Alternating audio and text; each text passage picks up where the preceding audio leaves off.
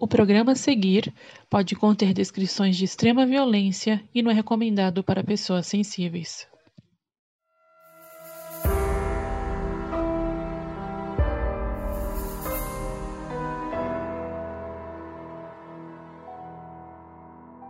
Anos 70. Uma moça jovem queria fazer uma surpresa para sua amiga. Saiu na rua e pediu carona, algo super comum da época. Só que ao entrar no carro, ela não fazia ideia do que poderia acontecer. Pelos próximos anos, ela seria torturada e mantida dentro de uma caixa de madeira. Eu sou a Mabê. Eu sou a Carol Moreira. E essa é a história da Colin Stam.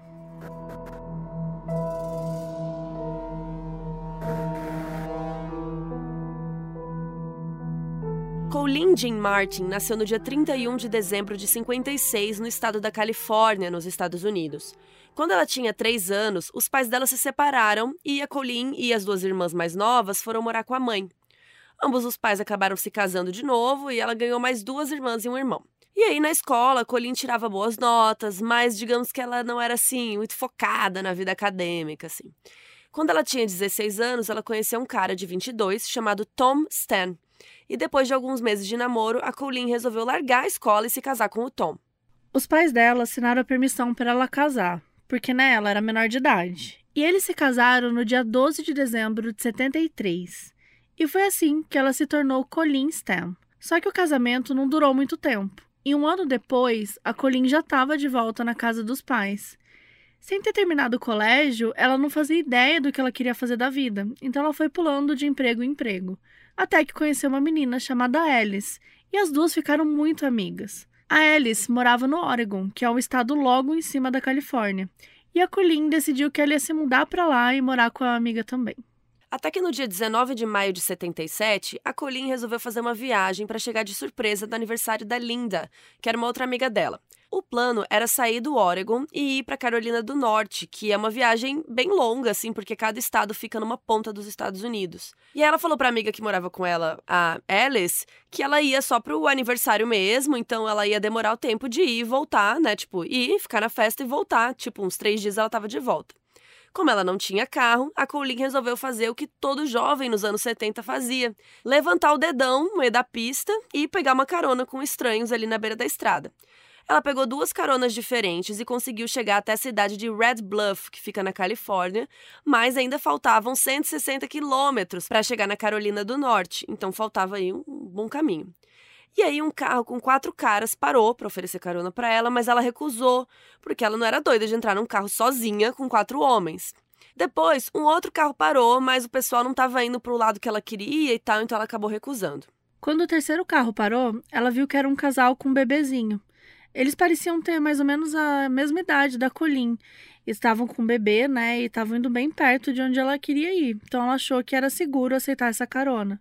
Mas as coisas começaram a ficar estranhas assim que ela entrou no carro. Quando ela sentou no banco de trás, ela viu que tinha uma caixa quadrada de madeira enorme ocupando um dos bancos.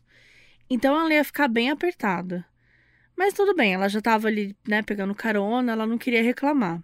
Durante a viagem, ela reparou que o cara que estava dirigindo o carro não parava de olhar para ela pelo retrovisor.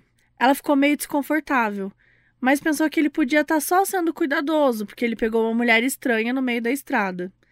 Algumas horas da viagem passaram e eles pararam num posto para encher o tanque. E a Colinha aproveitou para ir ao banheiro. No banheiro, ela começou a pensar naquele negócio da caixa de madeira, aquele cara olhando para ela. E a intuição dela estava dizendo que ali era uma oportunidade boa para ela pular fora, né? Para ela fugir e arrumar outra carona. E ela viu que no banheiro tinha uma janelinha que dava para a parte de trás do posto. E ela pensou em sair por ali para o casal não ver que ela estava fugindo, né? Mas aí ela respirou fundo falou: "Cara, tô de paranoia, nada a ver, vou voltar". E voltou pro carro.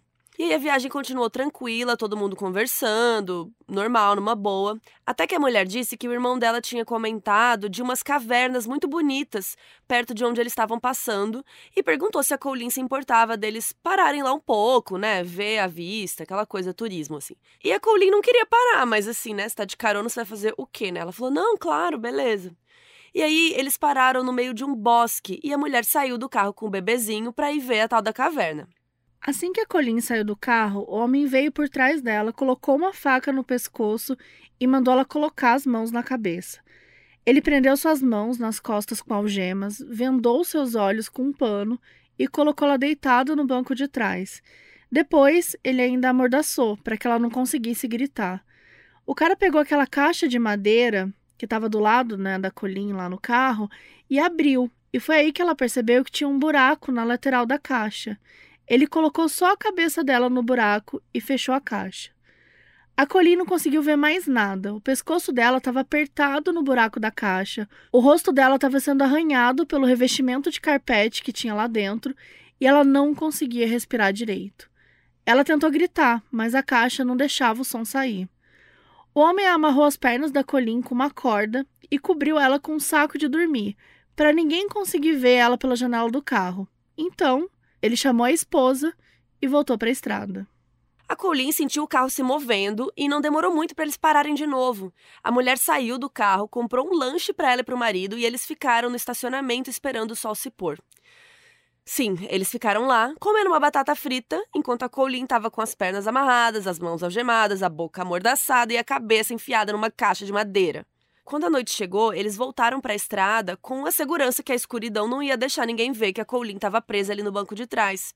O homem estacionou o carro atrás da casa deles, desamarrou as pernas da Colleen e tirou a caixa de madeira da cabeça dela. Mas a venda, a mordaça, as algemas, tudo continuou, então não tinha muito que ela pudesse fazer. E ele a levou até o porão da casa e soltou as algemas do braço. Mas a Colleen não teve nem um minuto de alívio, porque ele começou a tirar a calça e a blusa dela. Nessa hora, a Colleen tinha certeza de que ia ser estuprada, mas não foi isso que aconteceu.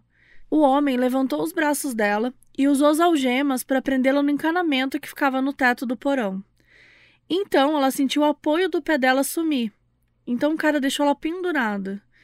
Sem apoio, todo o peso do corpo estava forçando os pulsos dela, presos pela algema do encanamento. E a Colleen começou a se debater e tentar se soltar. Mas então ela sentiu chicoteadas nas costas. Ela continuou se debatendo e o homem continuou chicoteando e disse que só pararia quando ela se acalmasse.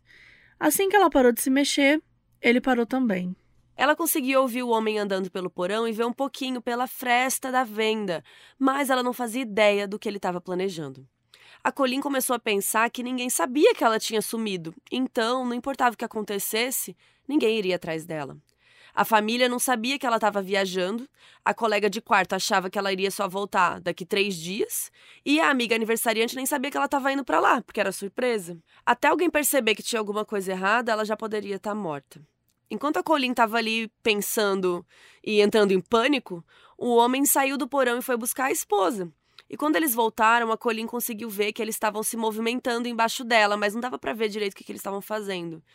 Então ela começou a ver roupas caindo no chão e pro completo choque dela e nosso, vocês estão sentados, gente. Ela viu que eles estavam transando enquanto ela estava pendurada no teto.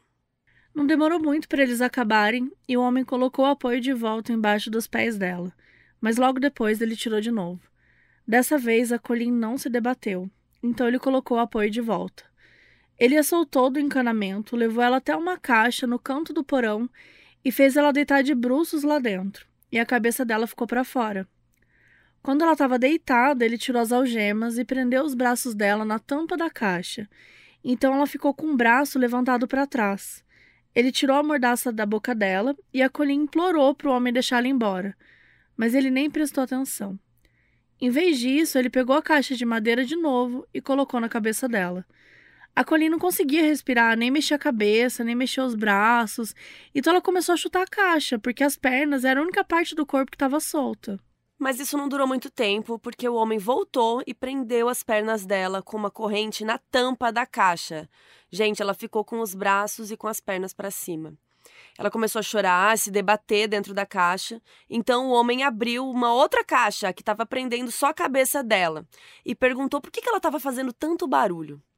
A Colleen disse que não estava conseguindo respirar, que os braços dela estavam doendo, né? Ela pediu para ele soltá-la. E a resposta dele foi pegar uma corda, amarrar em volta das costelas dela, bem apertado, e fechar de novo a caixa da cabeça. Se já era difícil respirar antes, agora era quase impossível, porque o pulmão dela não tinha espaço para abrir, né? Para expandir. Então o homem fechou a caixa, apagou a luz do porão e deixou a Colleen presa e sozinha o resto da noite.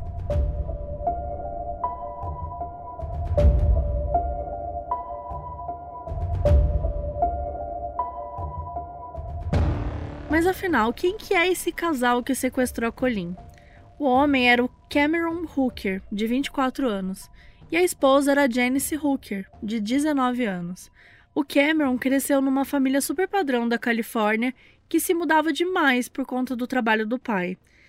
Ele tinha um irmão mais novo chamado Dexter e era o único amigo dele, porque eles nunca ficavam parados muito tempo num único lugar. Na escola, ele também não era muito bom nas matérias, não era chegado em esportes. A única coisa que o Cameron se deu bem foi nas aulas de trabalhos manuais, tipo carpintaria. Então, quando ele se formou no colégio, ele foi trabalhar numa serraria. Em 73, quando ele estava com 20 anos, um amigo apresentou ele para Janice, que tinha 15 anos na época. A Janice tinha crescido numa área rural da Califórnia e a família dela era bem fria. O pai passava a maior parte do tempo trabalhando, mas mesmo quando ele estava né, em casa e tal, ele não dava atenção nenhuma para a menina. O motivo dele ser tão frio era porque a Janice sofria de epilepsia e ele acreditava que pessoas com epilepsia, na verdade, estavam possuídas pelo demônio e ele não queria ficar perto dela. A mãe da Janice não era muito melhor, então ela acabou sendo criada mais pela irmã mais velha. Quando ela conheceu Cameron, a Janice ficou encantada porque pela primeira vez na vida alguém estava sendo legal com ela. E ele usou isso para manipulá-la e fazer o que ele quisesse. O começo do namoro foi tranquilo, mas um dia o Cameron disse que queria amarrar a Janice pelada numa árvore. E disse que as ex-namoradas dele sempre deixavam ele fazer isso, porque era uma coisa assim que todo mundo fazia. E a Janice não queria perder o namorado, ela aceitou. O Cameron aprendeu com umas algemas de couro em uma árvore, mas a dor era tanta que ela começou a chorar. Então ele a soltou, e daí ele foi super carinhoso, abraçou, beijou, disse que estava tudo bem. E isso fez ser ainda mais difícil a Janice falar não na próxima vez. E depois na próxima, na próxima. Até que essas idas para a floresta viraram um passeio regular. E aconteciam umas três vezes por mês. Então as coisas começaram a evoluir, e em vez de só pendurá-la né, na árvore, o Cameron começou a chicoteá-la também. Nunca era forte o bastante para deixar marcas, e sempre que a Janice pedia, ele parava e soltava. A Janice confiava que o Cameron sabia o que estava fazendo, e ele sempre parava quando ela pedia, então ela não achou que ele fosse machucá-la de verdade. Ela sabia que o que eles estavam fazendo não era certo, mas o Cameron dava toda a atenção que ela não recebia em nenhum outro lugar. E tirando esses momentos na floresta, ele era muito carinhoso com ela. Então, depois de um ano e meio de namoro, a Janice resolveu que ela estava apaixonada e que tinha que dar um jeito de casar com Cameron. Ela tomou coragem, mentiu para ele dizendo que estava grávida e o Cameron a pediu em casamento. Só que tinha um pequeno problema porque a Janice ainda tinha 16 anos e ela achou que os pais não iriam concordar porque eles tinham feito a irmã dela esperar até os 18 para poder casar. Mas o pai dela, misteriosamente, assinou a permissão do casamento rapidinho. Apesar dela querer muito casar com o Cameron, ela achou estranho o pai ter concordado tão rápido. E ela realmente achou que ele só tinha feito isso para poder se livrar logo dela. Afinal, né, de acordo com ele, ela era possuída pelo demônio. Então, no dia 18 de janeiro de 75, o Cameron, com 22 anos, e a Janice, com 16, se casaram. E como ela não estava grávida de verdade, ela teve que falar que tinha perdido o bebê depois do casamento, mas aí já era tarde demais, eles já estavam casados, né? Olha o golpe. Só que depois do casamento, a violência do Cameron só aumentou.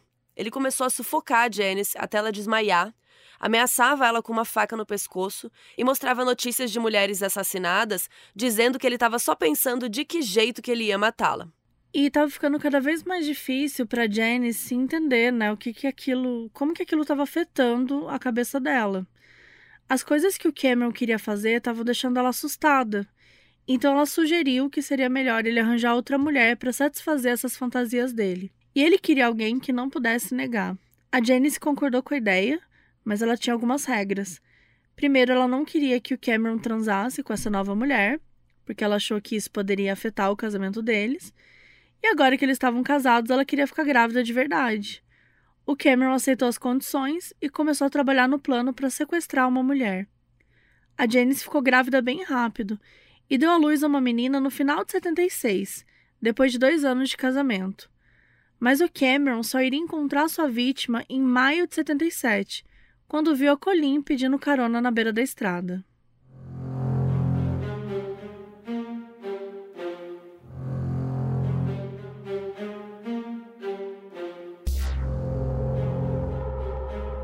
A Colleen passou a primeira noite na casa dos Hookers, presa na caixa no porão. No dia seguinte, o Cameron desceu para tirar ela da caixa. Ele soltou os braços e as pernas que estavam presos na tampa e prendeu eles em uma mesa no meio do porão. E ela ficou lá deitada, pelada, com a caixa de madeira na cabeça pelo resto do dia. Só de noite o Cameron levou alguma coisa para ela comer. Ele teve que soltar os braços dela e tirar a caixa da cabeça para ela poder comer sozinha, mas ela ainda estava usando a venda.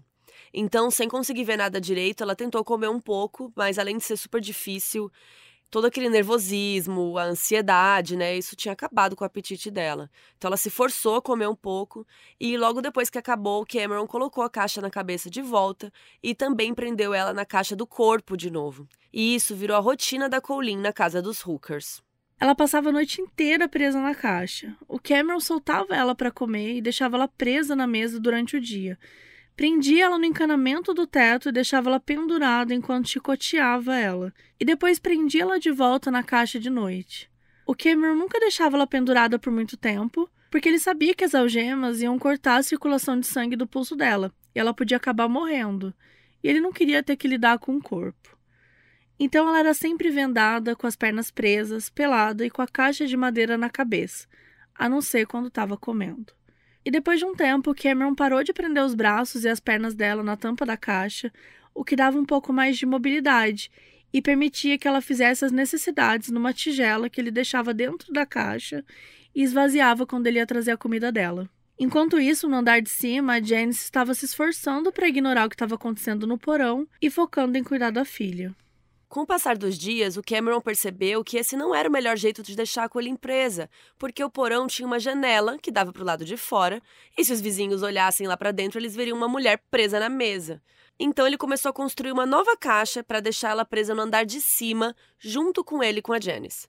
Enquanto isso, lá em Oregon, a colega de apartamento da Colleen estava preocupada porque ela não tinha voltado para casa depois do aniversário. Ela ligou para a amiga aniversariante lá, que disse que a Colleen nunca tinha chegado. Então a roommate ligou para os pais da Colleen achando que ela podia ter mudado de ideia, que ela foi visitá-los, mas a mãe dela disse que ela também não estava lá. Então a amiga resolveu ir na polícia avisar que a Colleen estava desaparecida. E a polícia chegou até a investigar, emitiu um aviso de pessoa desaparecida com a descrição dela, mas não encontraram nenhuma pista do que poderia ter acontecido. Três semanas depois que a Colleen tinha desaparecido, o pai dela resolveu ir até Oregon para tentar conseguir alguma novidade com a polícia mas eles não tinham nenhuma pista. E com tantos casos de adultos desaparecidos, a polícia disse que ela provavelmente tinha ido embora por vontade própria e deixaram o caso para lá. Como sempre, né? A polícia sempre acha que as pessoas fugiram e, enfim, e não avisou ninguém. De volta à casa dos Hookers, o Cameron ainda não tinha terminado a nova caixa para manter a colina no andar de cima. Então ele ainda estava seguindo a rotina de prisão na caixa, tortura e prisão na caixa de volta. Sempre que ele soltava a Colin para comer, ela perguntava quando ela ia poder ir para casa, e ele sempre respondia, em breve. Quando a nova caixa ficou pronta, o Cameron colocou debaixo da escada entre o primeiro e o segundo andar da casa.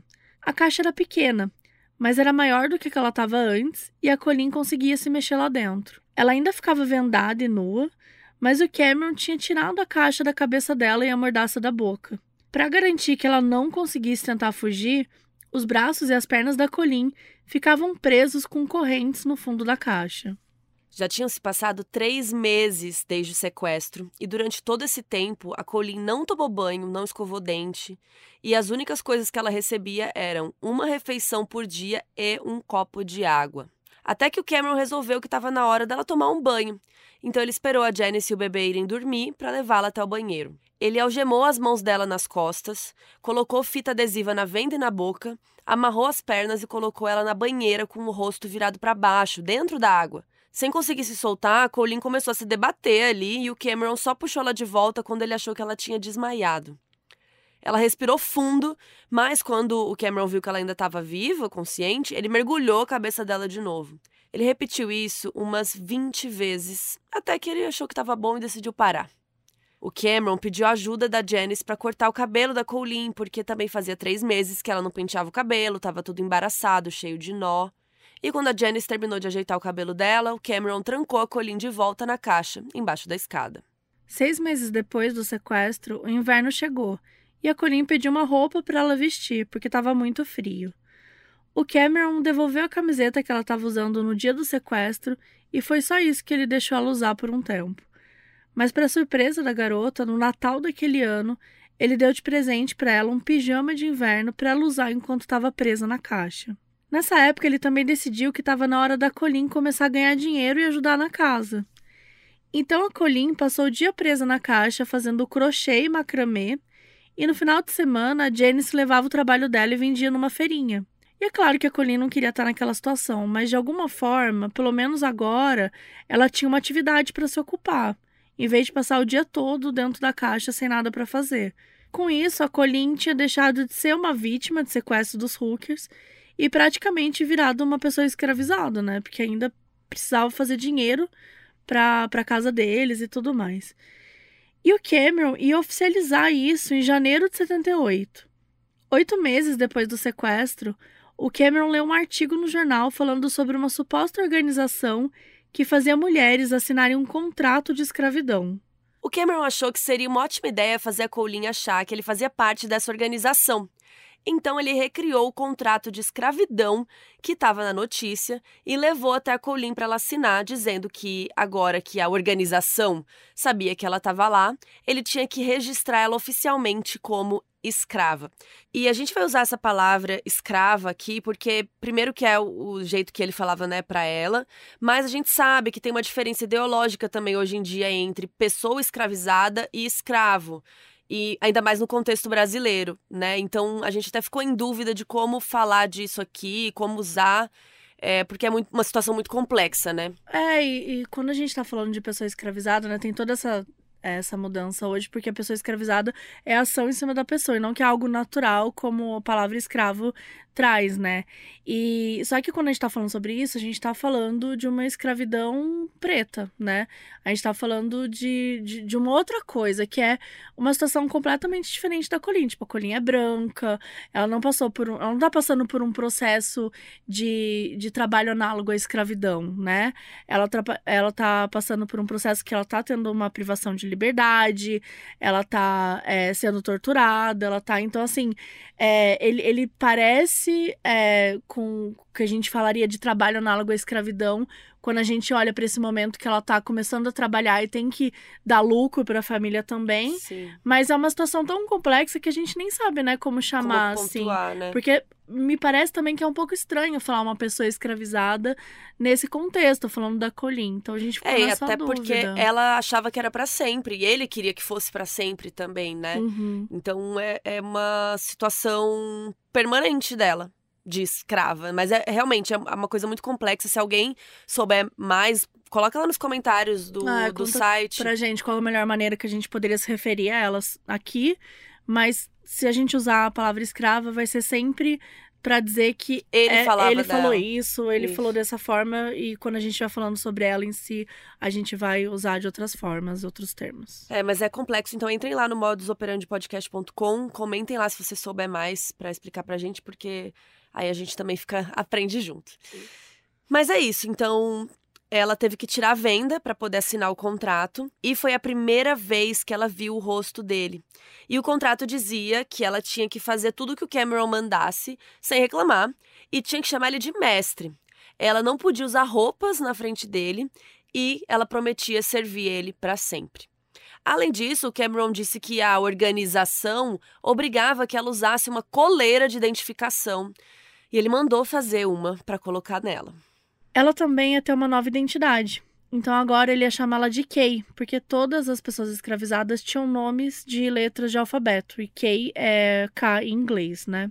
Então agora que ela estava, entre muitas aspas, registrada, a organização ficaria de olho na casa, então Cameron poderia dar mais liberdades para Colin, porque ia ser mais difícil dela fugir, já que os membros da organização estavam fazendo a segurança da casa.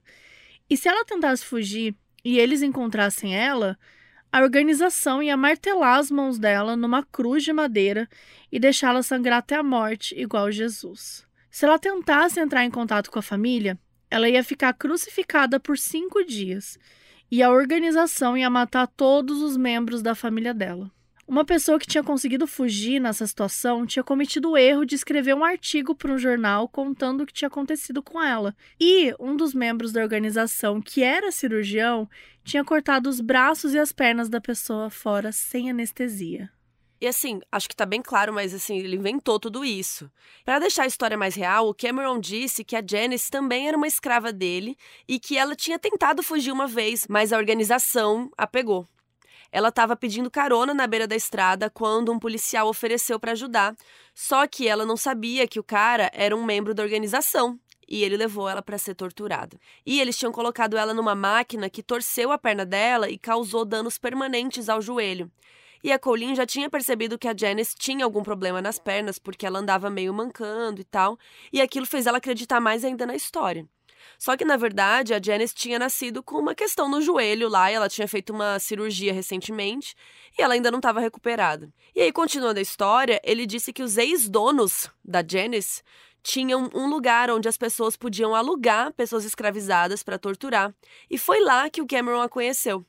E ele ficou com pena da Janice e comprou ela dos donos e casou com ela. Claro que também, né, gente? Tudo isso inventado. Com o contrato assinado e o status né, de escravidão oficializado, entre muitas aspas, a Colin começou a ter mais obrigações na casa.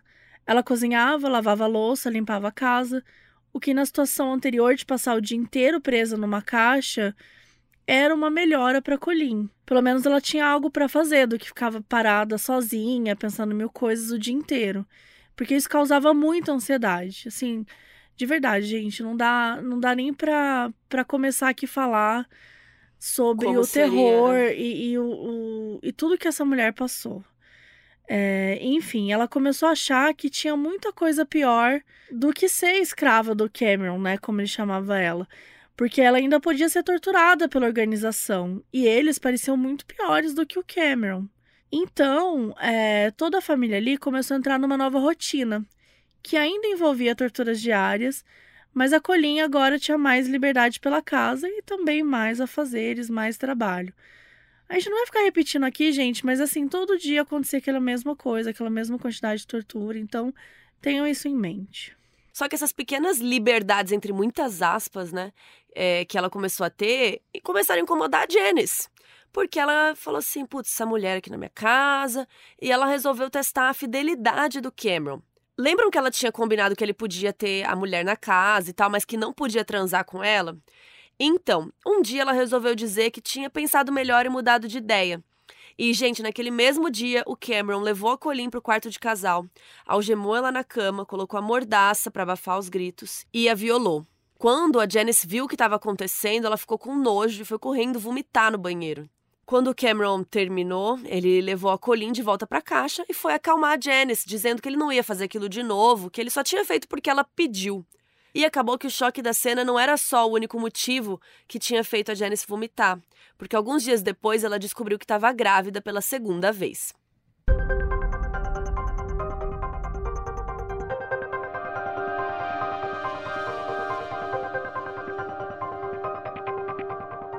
Depois que o Cameron prometeu que ele não ia mais estuprar a Colleen, as coisas voltaram a ser como eram antes.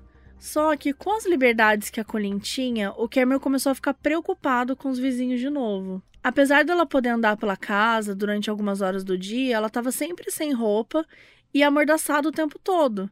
Então, se algum vizinho visse isso pela janela, podia estranhar e chamar a polícia. Então, Cameron decidiu que eles iriam se mudar para um lugar mais isolado, onde os vizinhos fossem bem distantes e não precisasse mais se preocupar. Então ele comprou um terreno e um trailer e decidiu que ele, a Janice, a filha e a Colin iriam se mudar para lá. Mas essa mudança causaria um problema, porque um trailer não tem porão para esconder a Colin quando ele precisasse. Então o Cameron precisava arranjar outra solução. Foi aí que ele criou uma espécie de cama baú para colocar a Colin presa embaixo. Ao invés de levantar o colchão para acessar a parte de dentro, a cama tinha uma entradinha na frente, então a Colin tinha que se arrastar para ficar completamente dentro da caixa. Ela passava 23 horas por dia presa debaixo da cama e só saía por uma hora de noite para comer, escovar os dentes, usar o banheiro e ajudar em algumas tarefas da casa. A cada duas semanas, o Cameron deixava ela tomar banho e lavar o cabelo. Quando passou um ano desde o sequestro, o Cameron teve uma outra ideia de lugar para prender a Colleen. E como estava todo mundo morando no trailer, ele não tinha um lugar isolado para torturá-la. Ele não queria fazer nada na frente da filha dele. Uma noite ele entregou uma pá para Colleen e disse para ela começar a cavar um buraco retangular no terreno. Primeiro a Colleen achou que o Cameron tinha decidido matá-la e ela estava cavando o próprio túmulo. Mas depois ele contou que o buraco era para a fundação de um galpão que ele iria construir. E quando ficou pronto, o Cameron resolveu testar a resistência das vigas e pendurou a Colleen no teto. Fazia muito tempo que ela não ficava pendurada, então o susto da dor fez ela começar a se debater. E ela estava vendada e não percebeu que a Janice estava no galpão e, sem querer, acabou acertando um chute na barriga dela. E o Cameron ficou furioso, porque além dela estar tá fazendo barulho, ela tinha chutado a barriga da grávida, né, da Janice. E ele começou a chicotear a Colleen até ela desmaiar de dor. Ela só acordou quando sentiu alguma coisa queimando a pele dela e ela viu pela fresta que o Cameron estava passando fósforo no corpo dela. A partir daquele momento, a Colleen decidiu que não importava o que ele fizesse com ela, ela não iria mais reagir para não dar essa satisfação para ele, né, para ele fazer mais torturas com ela. Alguns meses depois, em setembro de 78, chegou a hora da Janice dar à luz a segunda filha dos Hookers. O Cameron disse que não tinha confiança em hospitais e achava que conseguiria ajudar a Janice sozinho na hora do parto. Qualquer coisa, o hospital era perto e ele podia chamar uma ambulância, mas ele achava melhor que ela tivesse o bebê em casa. E foi assim que a Janice deu à luz a segunda filha do casal deitada na cama do trailer, com a Colleen presa embaixo, ouvindo tudo. Depois de alguns meses em casa com o um novo bebê, a Janice teve que voltar a trabalhar e a Colleen ficou responsável por cuidar das crianças. O Cameron e a Janice trabalhavam em turnos opostos para nunca deixar a Colleen sozinha, mas agora ela passava a maior parte do tempo fora da caixa, cuidando do trailer e sendo babá das crianças. E com esse aumento de liberdades, entre aspas, né? O Cameron achou que era uma boa ideia lembrar para Colleen da organização, que a organização sempre estava de olho e que ela tinha que pensar muito bem antes de tentar qualquer coisa. Alguns vizinhos começaram a se mudar mais para perto deles, e o Cameron disse que alguns deles faziam parte da organização, mas não falava qual. Para Colleen ficar sempre esperta, né? Tipo, ficar na dúvida de quem ela poderia confiar. Com esse medo estabelecido, o Cameron resolveu levar a Colleen para se exercitar pela vizinhança, porque ele achou que ela estava muito fraca para fazer os trabalhos que ele queria. Só que, né, pelo amor de Deus, a fraqueza era porque ela fica presa numa caixa o dia inteiro, ela tá dois anos presa sem andar, mas o Cameron achava que era preguiça dela. E o Cameron também resolveu usar o galpão do terreno para construir novos meios de torturar a Colleen. Ele construiu uma máquina que era que mais ou menos o que ele tinha falado, que tinha sido usado para torturar a Janice, né, que ele tinha inventado quando falou que ela era uma pessoa escravizada. Era uma máquina que ele prendia os braços e as pernas da Colleen e esticava até ela gritar de dor. Ele também começou a deixá-la presa na máquina enquanto dava choques elétricos por todo o corpo dela. Muitas vezes ele usava a tortura como uma forma de punição por ela ter feito alguma coisa que ele achou errada, mas ele também deixava claro que outras vezes ele só gostava de vê-la sofrendo. E com a Janice fora de casa, o Cameron voltou a abusar sexualmente dela, até porque ele só não fazia isso porque tinha prometido para a esposa. Mas já que ela não estava lá para ver, ele voltou a fazer. No final de 79, quando a Colleen já estava sequestrada há mais de três anos, o Cameron decidiu que ela tinha medo suficiente da organização para deixá-la fazer algumas coisas sozinha, sem medo dela fugir. Ele começou a sair para trabalhar e deixá-la sozinha cuidando das filhas. A Colleen podia sair para ir ao mercado, podia conversar com os vizinhos e ela podia passar agora a maior parte do tempo fora da caixa. Mas o Cameron sempre a lembrava dos vizinhos membros da organização, que estava todo mundo de olho nela. Então a Colleen permanecia com muito medo. E ela começou também a dormir no chão do quarto do Cameron e da Janice ou do banheiro, e ela não ficava mais dentro da caixa. Apesar desse resquício aí de. É foda falar liberdade, né? Mas enfim, desse pingo aí que eles davam para ela, a tortura não parou. Mas agora o Cameron esperava a Janice e as filhas estarem fora de casa antes de fazer qualquer coisa. Nessa época, o Cameron também deu permissão para Colleen se comunicar com a família dela. Ele deixou ela mandar várias cartas para a irmã, dizendo que estava tudo bem, que ela tinha ido embora por livre e espontânea vontade, que eles não precisavam se preocupar. E é óbvio, né, que o Cameron lia todas as cartas antes de mandar, para ter certeza que ela não estava contando nada incriminador. E se ele achava que tinha alguma coisa revelando demais a situação, ele mandava ela reescrever. As cartas, claro, não eram enviadas com o endereço do remetente para a família, não saber onde que a Colin estava. No Natal, ele deixou a Colin ligar para a família e ela conversou com a irmã, com o Cameron do lado tomando conta. De presente, a Colin ganhou um saco de dormir para deitar mais confortável no chão do quarto dos Hookers e no banheiro. E para completar essa onda de grande generosidade do Cameron, ele disse para Colin que ela ia ser a primeira pessoa escravizada da organização que tinha ganhado permissão para visitar sua família. Claro que a casa e o carro de todos os membros da família dela iam estar tá com escutas, né? Pra ter certeza que ela não ia contar nada. Enfim, gente, não tinha nada disso, né? Mas ela tinha recebido permissão para passar 24 horas com a família. Olha a audácia desse cara. A lavagem cerebral que ele fez nessa menina a ponto de deixar ela sair assim, gente. Só que ele ia fazer ela passar por um teste, né? Antes deles irem. Ele deu uma espingarda para ela e disse para ela colocar na boca e apertar o gatilho. Como a Colin sabia que o Cameron a torturava quando ela desobedecia, ela puxou o gatilho, mas nada aconteceu. Para o Cameron, isso foi a confirmação de que ela confiava a vida dela a ele. Mas, gente, na verdade, a Colin só pensou que ela preferia tirar a própria vida do que continuar ali sendo torturada diariamente daquela forma.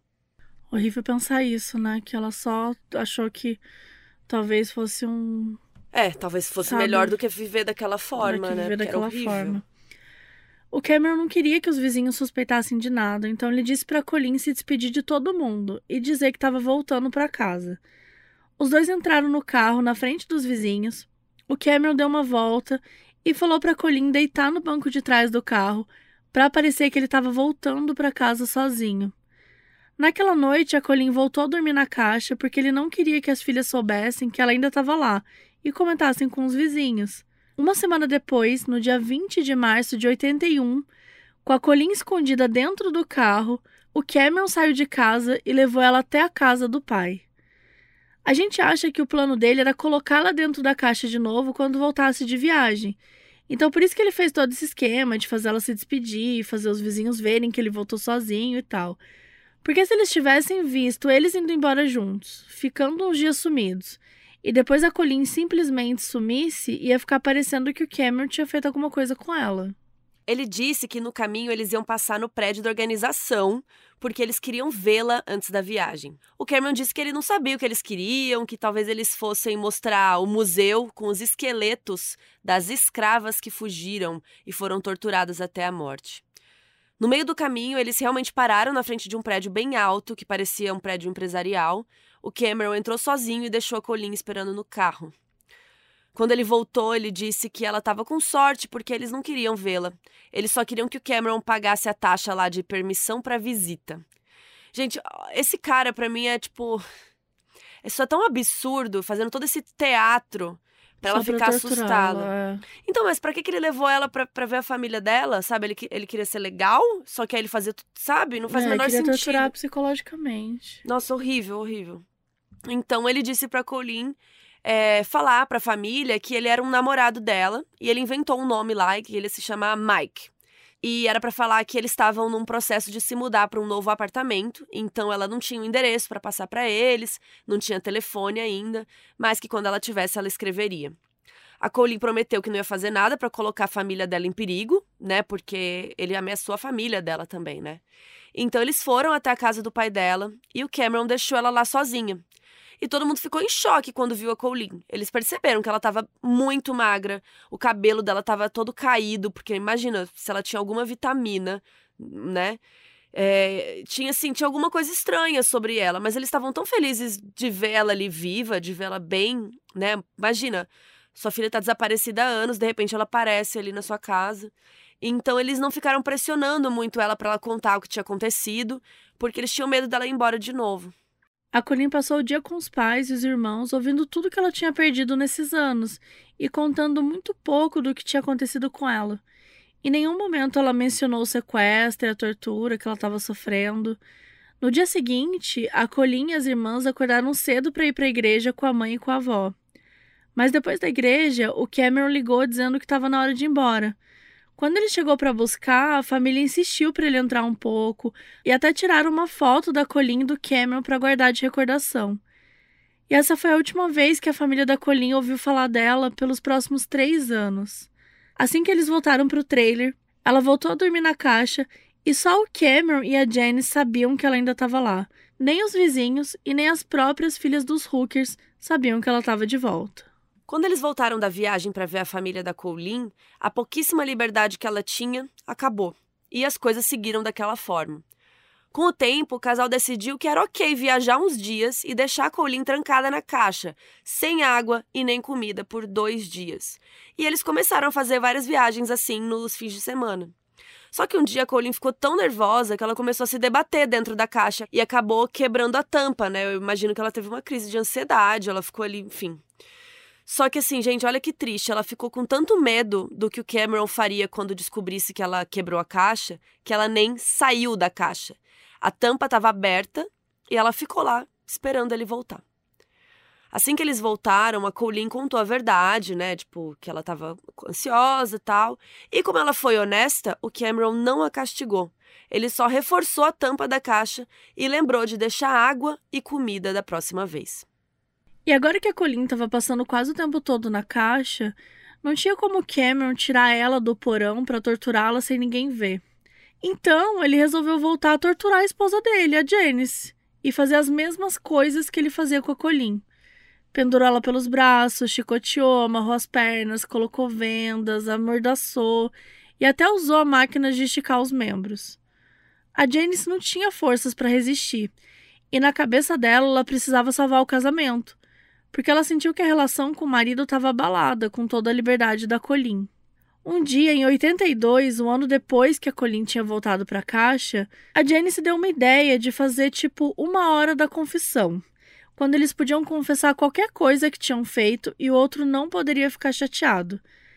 A Janice falou primeiro e contou que mentiu que estava grávida para o Cameron casar com ela e que ela tinha tido dois casos nos anos 80. O Cameron não ligou, mas na hora da confissão dele, a Janice se sentiu muito traída. Ele admitiu que tinha transado, que a gente sabe que não é, né? Era um estupro, mas ele falou que ele tinha transado com a Colleen várias vezes nesse tempo enquanto a torturava. E ele prometeu que pararia, porque ele se sentia culpado e queria dar um jeito de voltar a torturar a Colleen de novo para Janice parar de sofrer.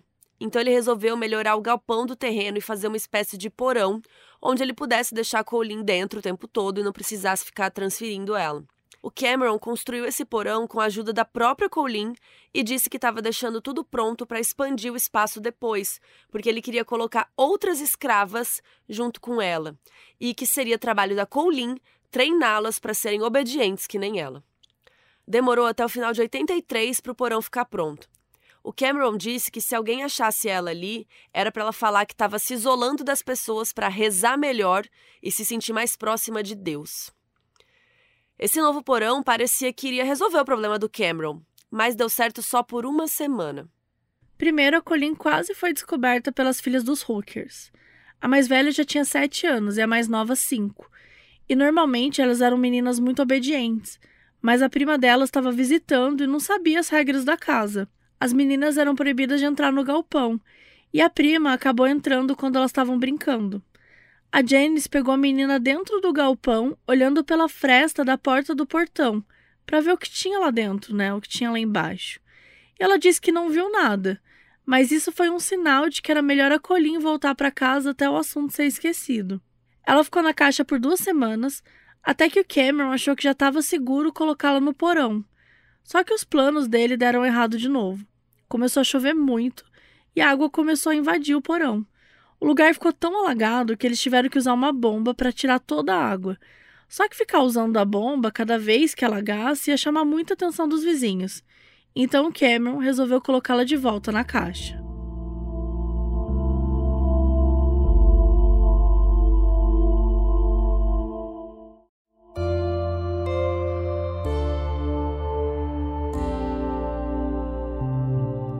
Colleen saiu da caixa no dia 31 de dezembro de 83, ela viu que tinha um bolo de aniversário com uma vela que dizia o número 27 em cima.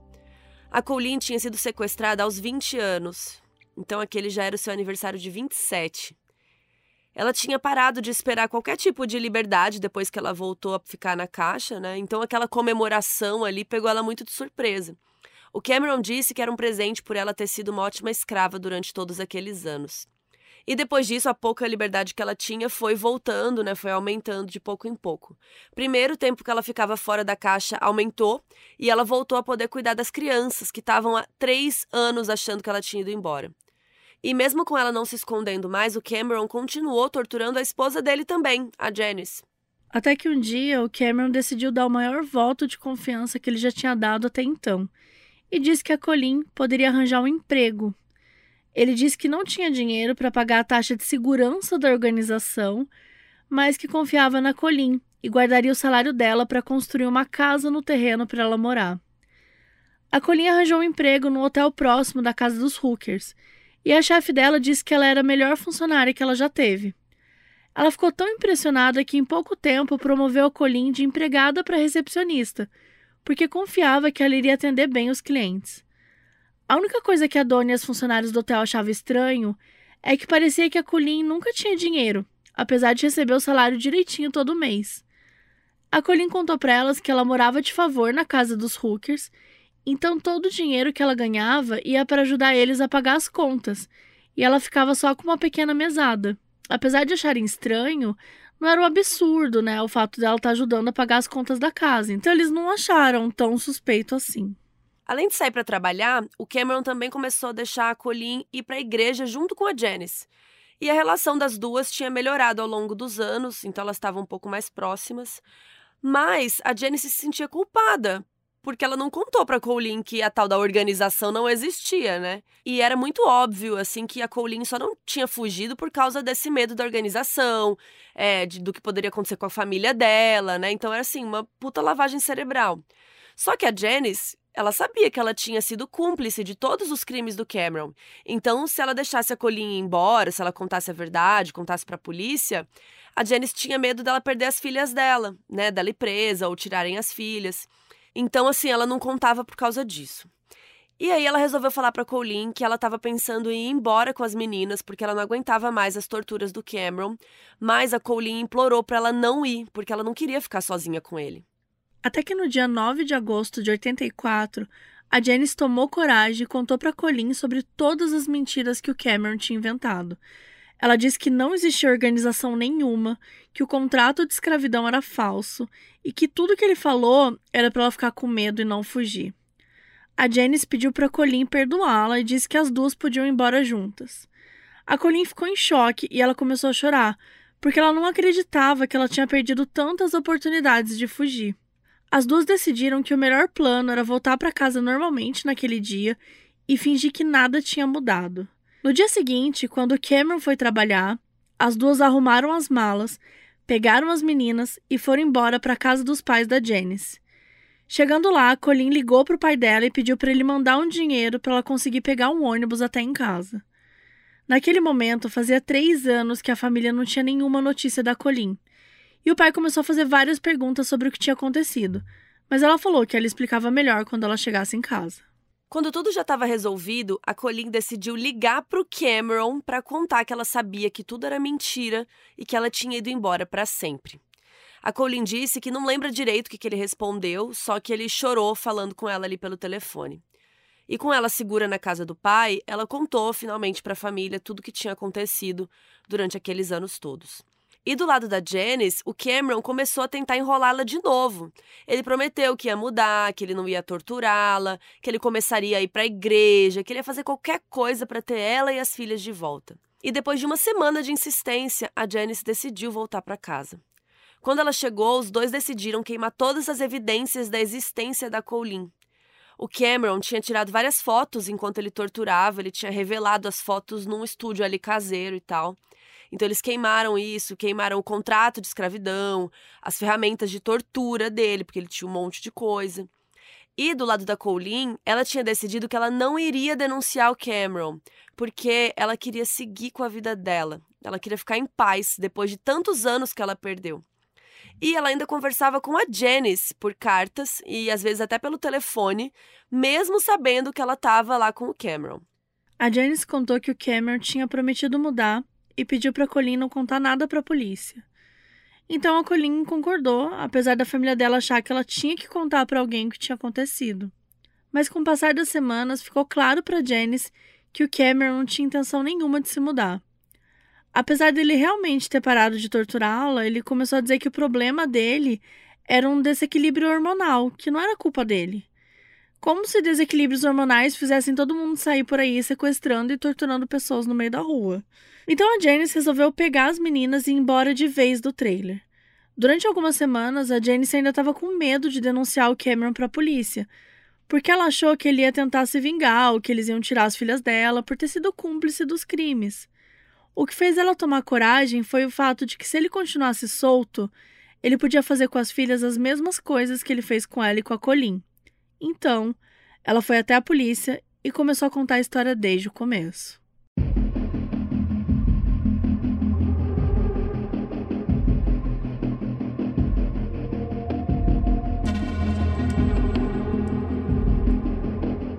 Toda essa história não começou com o sequestro da Colleen.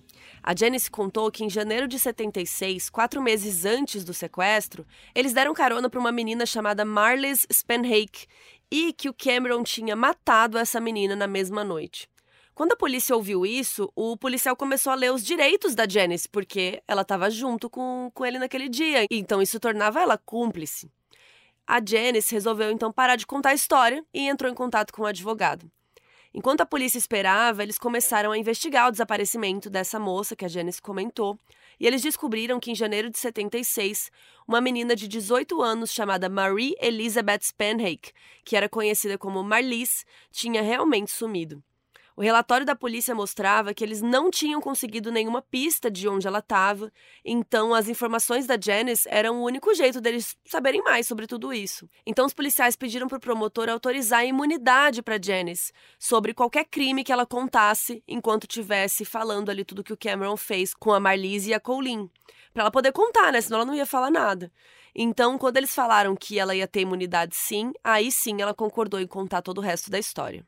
O que tinha acontecido foi que o Cameron e a Janice deram uma carona para Marlise até a porta da casa dela. Mas quando ela foi sair do carro, o Cameron pegou uma faca e fez ela deitar no banco de trás. Igual ele fez com a Colin. Ele amarrou os braços, as pernas, colocou a mordaça e a caixa de madeira na cabeça. Quando chegaram em casa, ele tirou a caixa da cabeça e pendurou ela no encanamento do teto do porão. Mas a Marlise começou a fazer muito barulho, gritando com a mordaça na boca. E aí o Cameron estrangulou ela até a morte. Os dois pegaram o cadáver da Marlies, colocaram no carro e levaram até numa área isolada nas montanhas para enterrar. Como era inverno, o chão estava todo coberto de neve, então eles tiveram que cavar muito para conseguir fazer um buraco na terra fundo o suficiente para esconder o cadáver. Quando eles voltaram para casa, o Cameron queimou a bolsa da Marlies com a carteira dela dentro, para ninguém encontrar a identidade dela na casa. A única coisa que ele não queimou foi um relógio de ouro, que ele usou durante anos. A polícia levou a Janice para tal montanha onde ela disse que eles tinham enterrado a Marlies. Mas já tinha passado quase 10 anos do crime.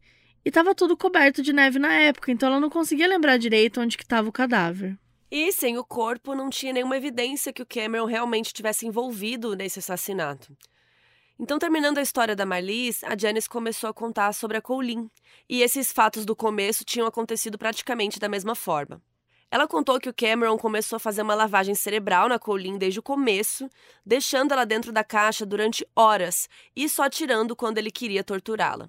As coisas pioraram quando ele teve a ideia de inventar a organização, porque foi aí que a Colleen ficou com medo de fazer qualquer coisa que pudesse irritar não só o Cameron, né, mas as pessoas da organização, porque aí tinha naquela né, máfia, podiam machucar a família dela, então ela ficou muito abalada, né, com esse medo.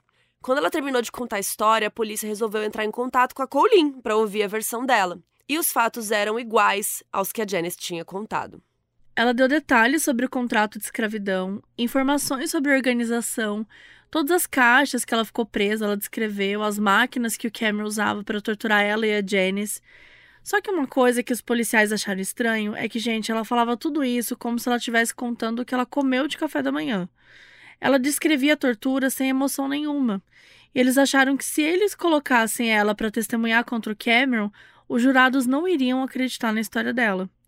Então eles começaram a pedir para Colin dar uma nota de 0 a 10 para as dores e para o medo que ela estava sentindo em cada situação, porque aí ia ficar mais fácil de mostrar que ela realmente sofreu.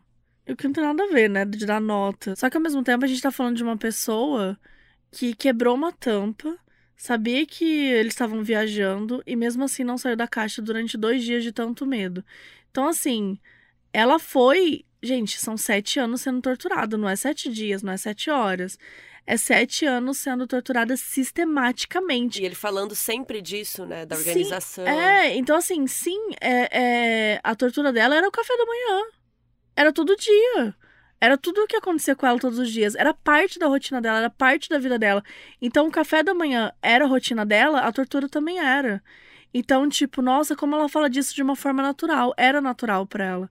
Ela foi é, violentada sistematicamente durante anos e ela não, não, tinha forças nem energia para conseguir sair daquela situação. E eu acho que a pessoa fica um pouco despersonalizada, sabe? Ah, ela não, não é. se sente mais uma pessoa com vontades e. E ela fica meio apática mesmo, fica sem sentir, é, assim. Até porque dizem, né, que a tortura, é, quando é no nível pesado quanto esse, assim, quando a violência é, é, é tão grande, que diz que às vezes você sai, tipo, você sente, você desassocia, porque é mais fácil de conseguir lidar com aquilo. E aquilo vai se esconder dentro de uma parte do seu cérebro, do seu corpo, uhum. que você não vai acessar. Porque se você for acessar com aquilo, você não aguenta. É. Você, não segura, você não segura a dor, você já tá sendo torturada. Você ainda vai lidar emocionalmente com aquela dor, você não aguenta. É, é impossível. Pesado. Então, obviamente, né, quando a gente fala de. É, é óbvio que é triste pensar que eles precisavam de subterfúgio, de encontrar um caminho para que as pessoas se sentissem sensibilizadas com ela. Mas é, no fim é isso, né? Infelizmente era o café da manhã dela, era o, a tortura diária que ela sentia. É, mas no final, a Colleen deixou claro que ela não estava contando essa história porque ela queria se vingar do Cameron, mas porque ela não queria que ele fizesse a mesma coisa com outra mulher. A polícia ficou com medo do Cameron ficar sabendo que eles tinham começado a investigá-lo e tentasse se livrar das evidências que ele ainda tinha na casa. Então, no dia 18 de novembro de 84, sete anos depois do sequestro da Colleen, o Cameron finalmente foi preso. Parecia que estava dando tudo certo, só que durante a investigação ficou claro que a esposa dele, a Janice, ela não era uma testemunha confiável, infelizmente. Uma hora ela estava chorando na promotoria, contando os horrores que tinham acontecido com ela e com a Colleen, e depois ela estava na casa dos pais do Cameron, falando que a Colleen estava mentindo. E, e, assim, né, sendo que foi ela que foi na polícia denunciar o Cameron. Em primeiro lugar, nem foi a Colleen, né? Ela até chegou a entrar em contato com o advogado dele para dizer que tinha provas que iam destruir a história da Colleen.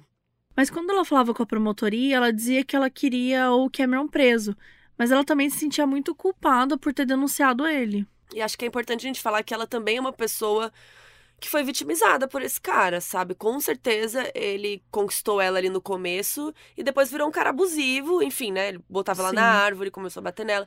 E ela também tinha sofrido uma lavagem cerebral, né? Uhum. Então, também imagino o quanto deve ter sido difícil para ela denunciar, para ela ter essa simpatia pela Colleen e depois ela se arrepende, então deve ser tudo muito confuso ah. na cabeça dela. E tudo foi construído de uma forma que ela, no início, ela nem simpatia pela Colleen ela tinha. Sim. A Colleen era, tipo, como se fosse uma mulher que poderia roubar o marido dela, Ciúme, sendo que né? era um, uma pessoa horrorosa. Tipo, a situação que ele construiu ali foi é, de uma violência psicológica, de traumas tudo tão esquisito que até o afeto era torto, até a forma, as relações ali eram tortas.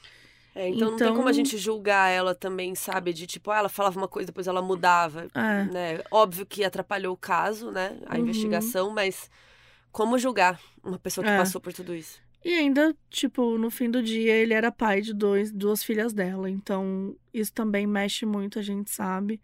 E, e todas as outras coisas. Outro problema que a promotoria tinha era que o crime de sequestro tinha um tempo de prescrição de três anos. Só que a Colleen ficou presa por sete. Então existia a possibilidade deles não poderem acusar o Cameron de sequestro. O advogado do Cameron queria argumentar que a Colleen tinha sido sequestrada sim e ficou presa contra a vontade dela até eles se mudarem para o trailer, mas que depois disso ela ficou com os hookers porque quis. E, gente, se esse fosse o caso, se esse fosse o caso, já haviam passado três anos desde que ela tinha sido solta. Então o Cameron não podia ser acusado pelo sequestro. Gente, que ódio, né? Que ódio, né, mano? É ridículo que, que um advogado ainda tenha a possibilidade de argumentar isso. Sim, de minimizar isso. Tipo assim, todo mundo tem direito a um advogado, beleza. Mas, cara. Não, ele sequestrou cumpre, sim. É, sequestrou mas depois sim, mas depois ela, ela, quis que... ficar. Ah. Claro, ela foi torturada de todas as formas que ela foi torturada e ela quis ficar de boa. Com, com todo o. E mesmo se ela quisesse, mesmo se isso ainda fosse verdade, que claramente não é, Uhum. também seria um crime. Também teria que ser acusado. Exatamente. Três anos, três anos não é nada de Ele queria de um tentar, ele queria tentar é, minimizar, né? Ele queria tentar fazer com que. crime. É, que não, não rolasse o caso, né? não que não rolasse o fosse caso. preso. Mas a promotoria iria tentar argumentar que ela estava sequestrada durante todos os sete anos, mesmo com as liberdades, entre muitas aspas, que ela teve. Então a acusação ainda estava valendo, porque não tinha passado três anos desde que ela foi solta. E tava ficando difícil pra promotoria explicar por que, que ela não tinha fugido, porque ela teve alguns momentos de liberdade, ela podia ir no mercado em, em certas épocas, né, e tal. E eles não queriam usar a explicação que ela tinha sofrido lavagem cerebral com a história da organização e das escravas, que era o que aconteceu, porque tinha acontecido um caso em que a defesa tinha usado essa justificativa e os jurados não acreditaram. Inclusive, é um caso que a gente já falou aqui no episódio 144 sobre a Síndrome de Estocolmo, que foi o caso da Patty Hearst. Ela foi sequestrada e depois acabou ajudando os sequestradores a roubar um outro banco. Mas na hora do julgamento, a defesa argumentou que ela tinha sido coagida a ajudá-los, né? Só que os jurados não acreditaram e ela foi presa. Então, com a decisão de não usar lavagem cerebral, a promotoria tinha que se garantir com o testemunho da Janice, que era super duvidoso, e com o da Colleen, que eles achavam que não tinha muita emoção. Com um mês para o julgamento começar, o advogado do Cameron fez uma coisa que a promotoria já estava esperando que ele ia fazer mesmo, que foi pedir uma mudança no local de julgamento. Eles achavam que todo mundo daquela cidade já tinha uma opinião definida sobre o Cameron, seja porque conheciam ele ou porque ouviram falar da história no jornal, o que ia tornar impossível um julgamento justo. O juiz concordou e concedeu a permissão de mudança de local, só que as coisas ficaram complicadas. O governo do estado disse que não tinha dinheiro para bancar uma transferência de julgamento, porque eles iam ter que pagar pelo envio das evidências e pela hospedagem de todas as testemunhas. E se o governo não tinha dinheiro para bancar o julgamento, a única solução era anular o julgamento. E a promotoria ia fazer um acordo com o Cameron. Não vou nem Gente, falar nada. eu não quero falar nada. A gente não tem dinheiro, então. Ah, você passou por esse crime horrível, foi torturado durante sete anos. Poxa, sinto A muito. não a justiça não nada, vai fazer nada por pobre. você. Ah, vai. Sério, que ódio, mano. Que ódio. E vou falar. Não tem nada que a justiça faça aqui que resolva também. É. Mas melhorava, pelo menos, um pouquinho. Essa solução seria ótima pro Cameron, né? Porque ele ia estar no controle do acordo, ele não ia ter que passar pela incerteza de convencer os jurados. Mas acabou que os sonhos dele foram destruídos porque é ilegal não ter um julgamento por falta de dinheiro. Então todo mundo foi lá argumentar isso e eles tiveram que sim mudar de lugar e o Estado ia ter que dar um jeito de pagar. Quando Cameron ficou sabendo que aquele acordo não ia rolar, ele resolveu fazer um outro. Ele ficou sabendo pelo advogado que a promotoria estava pensando em usar o assassinato da Marlies Spanhake como exemplo do modus operandi dele. E apesar dele nunca ter sido acusado desse assassinato, ele achou que ia cair muito mal se os julgados ouvissem que ele era suspeito de assassinato. Só isso que ia ser, né, pegar mal. Então ele sugeriu se declarar culpado pelo sequestro da Colleen, desde que a promotoria não comentasse sobre o assassinato. Essa admissão de culpa pelo sequestro ia ajudar demais o caso, então a promotoria nem pensou duas vezes e aceitou fazer esse acordo com Cameron. Só que uma coisa que ele se negou a admitir é que ele tinha abusado sexualmente da Colleen. Ele disse que ele fez sexo com ela, que ele não estuprou, e só fez depois que ela já tinha escolhido ficar com eles por vontade própria, que tudo foi consensual. O que a gente sabe que é tudo uma grande mentira. Com essa história de mudança de lugar, fazer acordo, não faz acordo, tudo isso acontecendo, a Colleen estava ficando muito angustiada. Ela ligou para a promotora responsável e disse que era justamente por isso que ela não queria contar para a polícia o que aconteceu. Que ela só queria seguir com a vida dela, mas eles não deixavam. E a promotora foi muito sem noção e disse que não estava entendendo porque ela estava tão irritada com uma coisa que eles estavam fazendo para ajudá-la. Gente, que insensibilidade do caralho, né? Pois é, e aí pela primeira vez a Colleen se emocionou falando disso. Ela falou: "Vocês estão me usando. Vocês não se importam com o mal que vocês estão fazendo". E aí ela chorou no telefone e tal. Aí a promotora viu a merda que fez, né? Pediu desculpa e tal. Ela disse que ia fazer o máximo para o processo ser mais tranquilo para ela. Até que em setembro de 85, quase um ano depois que o Cameron foi preso, o julgamento finalmente começou. A estratégia da defesa era muito simples. Eles queriam tirar a credibilidade da Janice, da esposa, e mostrar que ela só tinha denunciado o Cameron porque ela era uma ex-ciumenta. O Cameron admitiu que tinha sequestrado a Colleen, mas que ela só tinha sido vítima dele nos primeiros meses lá na casa. A versão dele do caso era que quando eles encontraram a Colleen, ela estava sofrendo de vício em drogas e estava se recusando a fazer o que o Cameron queria, porque ela estava sofrendo de abstinência. Quando os efeitos das drogas passaram, depois que ela ficou vários dias presa na caixa, a Colleen começou a pensar melhor e viu que o que o Cameron fez, na verdade, tinha sido ótimo para ela. Ela ficou muito grata por ele ter ajudado ela, por estar tá fazendo isso por ela, que ela escolheu ficar na casa porque não queria voltar para o vício. E foi a Colin que começou a falar com ele sobre amarrar, sobre colocar vendas, porque ela tinha interesse em BDSM e nunca tinha experimentado. Que é aquela coisa de. Do. É... sadomasoquismo, é. né? E tal. Isso. É, gente, eu já tô assim, perdendo a paciência num nível que eu já tô agredindo esses advogados. Assim que a Colin disse que queria ficar, o Cameron queria soltá-la mas que ele ainda estava com medo dela contar tudo para a polícia. Então, que a Janice teria dado a ideia do contrato de escravidão e que contou a história da organização para ela ficar com medo.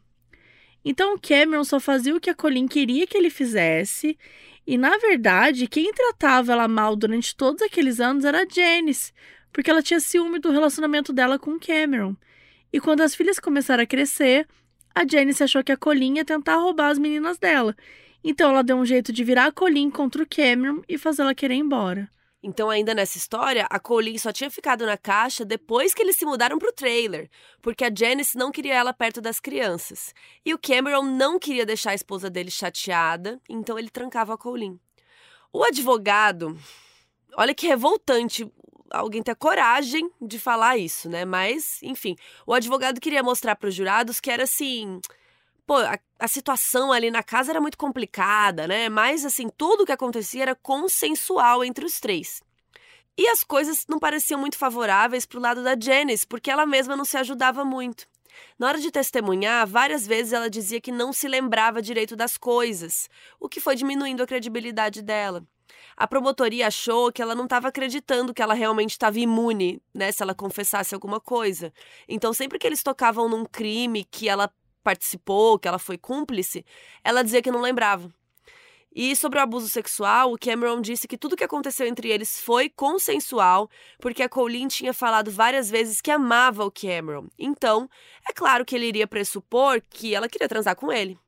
E essa informação deixou a promotoria meio confusa, porque a defesa realmente tinha cartas escritas pela Colleen dizendo que ela amava o Cameron. Ah, gente, claro, a menina foi torturada durante sete anos e ele não obrigou ela a escrever carta, não. Ai, gente. Ai, sério, pelo amor de Deus. A motorista está confusa, Mabê. Quando chegou a vez da Colin testemunhar, ela disse que só tinha escrito as cartas a pedido do Cameron, porque ele queria uma prova de que ela amava ele. E sempre que ela falava que o amava, ele pegava mais leve nas torturas. Então ela começou a usar isso a seu favor. Mas ela admitia que em alguns momentos, principalmente nos períodos que ela começou a ter mais liberdade, ela sentia um carinho pelo Cameron. Ela disse que era mais um sentimento de gratidão por ele não ter matado ela e por ter deixado ela conversar com a família. Mas, gente, a gente já falou sobre isso um milhão de vezes. Em outros casos, né? Em outros casos. É, o próprio Síndrome de Estocolmo, a gente discutiu bastante sobre isso. Tipo, você tá sete anos convivendo com uma pessoa. Você não, não consegue. Tipo, se você virar inimigo dela, não vai falar com ela, ignorar. Primeiro que ela nem tinha esse poder, porque ela ia ser torturada e o cara ia matar ela. Mas se ela tivesse uma situação de poder em que ela pudesse ignorar e fazer o que fosse, cara, você não consegue viver. A gente precisa de convivência, a gente precisa de contato, a gente precisa de, de afeto. E infelizmente, na situação que ela tava, Às vezes, o afeto dela, quando tem um momento que ela, que ela cita que ele deixou ela meses nua. E aí no Natal dá um pijama para ela. E ela Sim. ficou surpresa. Quer dizer, ela foi um momento que ela sentiu um carinho por ele, mas aquilo é errado. Aquilo é errado. O que ele estava fazendo com ela era uma grande violência. Mas pela situação toda, de novo, ser toda confusa, ela sentia naquele momento que ele estava sendo legal com ela, né? Então é normal, isso é extremamente normal e não invalida nada tudo que ela passou e todas as coisas horríveis que ele fez. E ela entendia que era uma junção do medo com o fato de que ela tinha aceitado que ela nunca ia sair daquela situação, né? Então era melhor ela aceitar aquelas pequenas gentilezas que ele fazia. E ainda, né, gente, vamos lembrar que isso tudo aqui, ela não teve nem tempo de compreender o que ela passou. É, um né? ano não é nada, né? Um ano não é nada, pra ela conseguir compreender, pra ela conseguir. Cara, tem sei lá, relacionamentos que a gente demora, sabe? Relacionamentos saudáveis que a gente demora anos para entender, para conversar, para ir numa terapia. O que ela passou, você não resolve com um ano. E ela ainda tava lá falando. Então, assim. Cara, e a promotora vezes... ainda causando. E a promotora causando. Então, assim, pô, é exigir demais que ela tivesse também a capacidade de falar tudo que ela deveria falar, sabe? Sim, então a Colin é um absurdo isso, mas ela teve que explicar ali no tribunal. E também, gente, não é 2023, né? Acho que hoje em dia seria um pouco mais fácil, mas não, né, porra. É anos 80 aqui. Então, ela teve que explicar que, tipo, que ela tinha que fazer o que ele mandava, porque ela achava que senão ele ia matá-la, porque ela tinha medo que matassem a família dela, a organização. Então, tudo que ela fez naqueles anos, ou, né, porque a galera fala, ah, por que você não fugiu então? Porque ela achou que iam matar a família dela sabe? Não era só a vida dela que estava em jogo, porque ele também claramente não é burro, né? Ele fez toda uma lavagem cerebral que envolvia várias outras coisas, então ela tem que explicar a carta e tudo mais, tem a ver com isso. E aí o advogado do Cameron tentou argumentar que a ideia de uma organização de escravidão era tão surreal que nenhuma pessoa em sã consciência iria acreditar naquilo. Mas psicólogos e psiquiatras foram chamados para testemunhar sobre o estado mental da Colin, né? Porque depois de meses, anos presa na caixa, sem comer direito, chicoteada, afogada na banheira, pendurada pelos pulsos. Então, assim, realmente ela não estava em sã consciência. Então não era absurdo ela ter acreditado que aquilo existia. E ela acreditava tanto que assim que a Janice disse que a organização era mentira, ela vazou, ela foi embora no mesmo dia. A promotoria ainda estava com medo da imagem que a Colin estava passando para os jurados, porque ela estava né, contando tudo de um jeito muito sem emoção, como a gente já comentou aqui. Mas a carta da manga da promotoria era o fato de que eles conseguiram a cama que a Colin dormia embaixo e a caixa de madeira que o Cameron usou para prender a cabeça dela. Essas evidências ficaram no tribunal durante o julgamento inteiro e eram um lembrete para os jurados do que, que a Colin tinha sofrido. O psiquiatra também testemunhou que esse comportamento meio frio é algo muito comum em vítimas de tortura, porque elas querem se afastar daquela situação, então elas falam como se aquilo não tivesse acontecido com elas. Quando perguntaram por que a Colleen não tinha contado tudo para a polícia depois de fugir, ela disse que ela só queria seguir com a vida dela e nunca mais pensar nesses anos de tortura. A família dela queria que ela denunciasse o Cameron desde o começo, e ela chegou a pensar nisso, mas nos telefonemas com a Janice, ela tinha pedido para Colino contar para a polícia. E como ela queria só ficar em paz, gente, então assim, para ela, sabe, ela só queria seguir a vida dela. No final dos depoimentos, o Cameron admitiu os crimes de sequestro e tortura, mas a promotoria apontou que era muito interessante que ele só tinha admitido crimes que ele cometeu antes de 79, que já estavam prescritos. Ele admitiu que foi atrás de uma mulher para sequestrar porque queria alguém que não pudesse dizer não para ele. Ele admitiu ter apreendido a Colin e torturado ela por dias, mas ele jurou que ela quis ficar por amor depois de alguns meses. A promotoria entendia que os testemunhos das três pessoas principais da história estavam se contradizendo, então era muito complicado para os jurados tentar entender o que tinha passado na cabeça da Colin durante todos aqueles anos. Mas eles esperavam que as confissões do Cameron ajudassem eles a enxergar que, por mais inacreditável que a Colleen nunca tenha fugido, era ainda mais claro o poder que o Cameron exercia sobre ela. No dia 31 de outubro de 85, depois de três dias de deliberação, os jurados voltaram com o veredito. E é muito louco pensar que eles levaram três dias para chegar nisso. Eles consideraram o Cameron culpado de abuso sexual e sequestro, e o juiz decidiu que a pena dele seria de 104 anos de prisão e uma multa de 50 mil dólares. Quando Cameron ouviu a sentença, ele não esboçou nenhuma emoção no tribunal, mas assim que ele saiu, ele pediu para o advogado dele agradecer aos jurados, porque na prisão que ele já estava, né, ele tinha uma biblioteca e uma academia, e a vida dele era muito melhor do que quando ele morava com aquelas duas mulheres.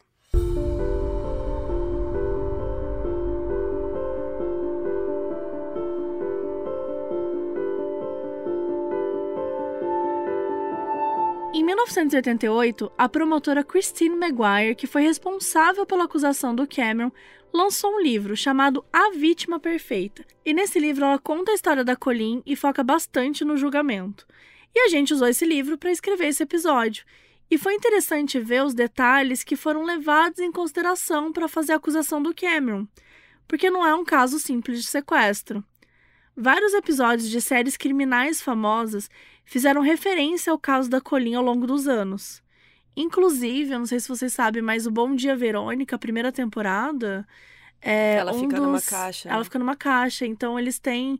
É, eu, e aí, não sei se estou falando besteira, mas eu me lembro do, do Rafael Montes falar que uma das inspirações, que eles se inspiraram em serial killers é, reais e tal, e uma das inspirações de assassinos seria sido essa da história da Mulher da Caixa. Outro também é o episódio 20 da sétima temporada de Criminal Minds, que faz referência ao caso e se chama The Company, que era o nome da organização que o Cameron disse que fazia parte. O caso também foi inspiração para o episódio 22 da primeira temporada de Law and Order Special Victims Unit. E em 2016 foi lançado o filme A Garota na Caixa, que é um filme de ficção, mas assim, é 100% baseado nesse caso. Os personagens têm até o mesmo nome da Colleen, Cameron, Janice e tal.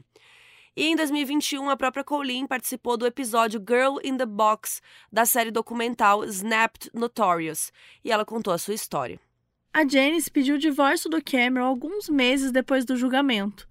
E hoje em dia ela usa o nome dela de solteira. E ela não perdeu a guarda das filhas, mesmo tendo sido cúmplice dos crimes do Cameron. Depois do julgamento, a Colleen conseguiu seguir em frente com a vida dela como ela sempre quis. Em abril de 87, depois de uma gravidez difícil, ela teve uma filha. A Colleen e a Janice continuam morando na Califórnia, mas não mantêm contato. Em abril de 2015, o Cameron entrou com um pedido de liberdade condicional, mas foi negado. E agora ele só vai ter outra chance em 2030.